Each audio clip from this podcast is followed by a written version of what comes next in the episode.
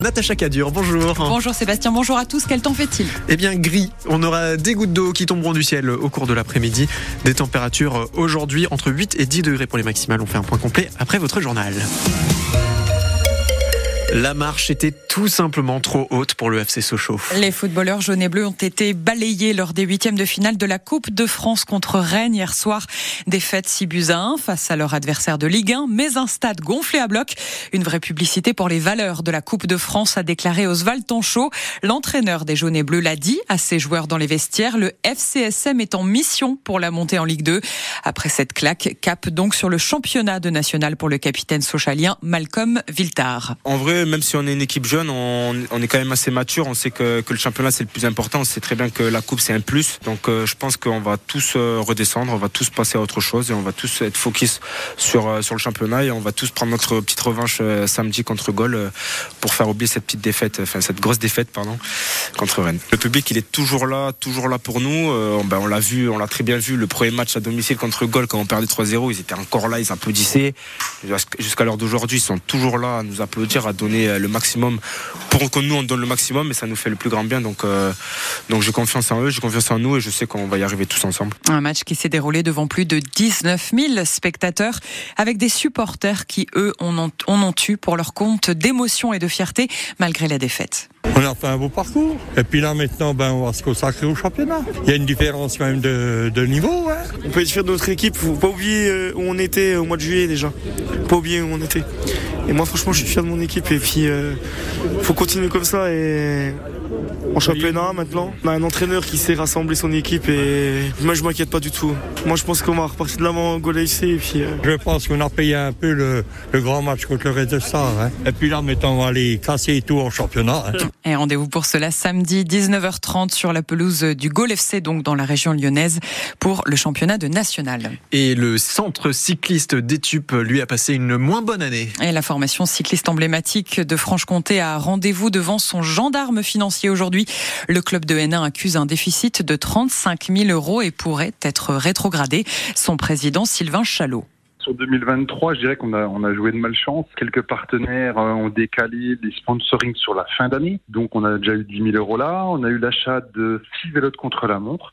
Par le passé, ben, chaque année, on avait des vélos qui nous étaient offerts euh, par les équipes professionnelles chez qui nos coureurs passaient. Et en 2023, ben, la donne a changé. On n'a plus plus reçu ces vélos. Donc on a dû euh, on a dû investir des vélos de contre la montre. Euh, on a eu un très bon prix, mais ça nous a fait de nouveau dépenser 23 000 euros. Donc voilà, l'un dans l'autre, des dépenses exceptionnelles cumulées à, à, à, des aides qui ont aussi un petit peu baissé au niveau des emplois, aidés, les contrats civiques, etc tout s'est mal, euh, mal engagé sur l'année 2023. Ces dépenses exceptionnelles sur l'exercice 2023 qu'on n'avait pas pu anticiper, mais qui par contre ne seront pas présentes euh, en 2024. La décision de l'instance financière est attendue dans l'après-midi. Un moment solennel débute en ce moment dans la cour des Invalides à Paris. Emmanuel Macron y rend un hommage aux victimes françaises de l'attaque menée par le Hamas en Israël. 42 concitoyens sont morts le 7 octobre et 3 sont portés disparus. De nombreux proches de ces victimes sont présents, comme Yashei Dan, qui a perdu sa belle-sœur et la petite fille de celle-ci. Il tenait à y participer.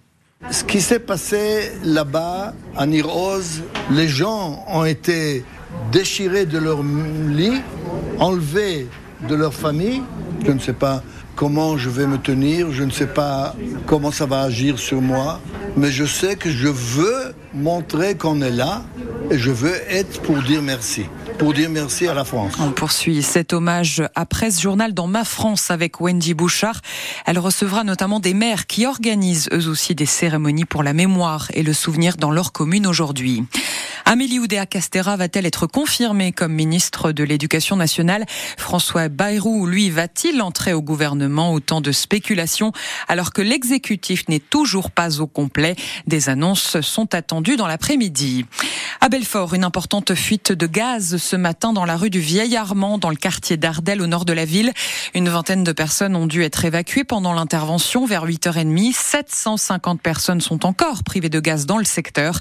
Le maximum sera rétabli établi d'ici ce soir et jusqu'à demain. Vous pouvez suivre l'avancée en temps réel sur Infocoupure. Une nouvelle façon de tromper les consommateurs dans les rayons. Vous connaissez peut-être la shrinkflation, le fait de réduire le poids des produits que l'on achète au même prix. Autour de la cheapflation, cheap qui veut dire bas de gamme en anglais, c'est le fait de faire baisser la qualité du produit en augmentant les prix.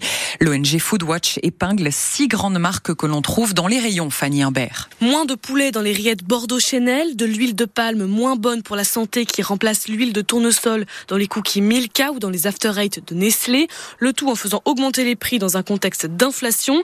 L'ONG Foodwatch épingle six marques qui modifient leurs recettes en catimini.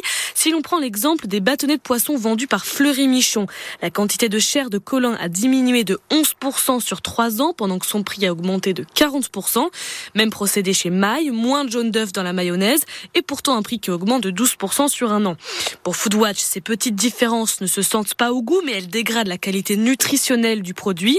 il y a aussi un manque de transparence de la part des industriels. Eux se défendent en invoquant des problèmes d'approvisionnement, notamment de céréales sur fond de guerre en Ukraine, ou encore les conséquences de la grippe aviaire qui fait augmenter le coût de certaines matières premières comme les œufs. Faire des études coûte aussi cher dans le Nord-Franche-Comté. Pour cela, le Crous de Belfort organise des distributions solidaires. C'était le cas hier à la résidence du Villard avec le Lyons Club. Philippe Moreau, le directeur du site de Belfort et de Montbéliard, était notre invité ce matin à 7h45 pour nous rappeler que les étudiants, eux aussi, sont touchés par l'inflation. Au Crous, on, préfère parler de, fragilité ou d'accompagnement plutôt que de précarité, puisque souvent le terme est un générique, est un petit peu utilisé à toutes les sauces.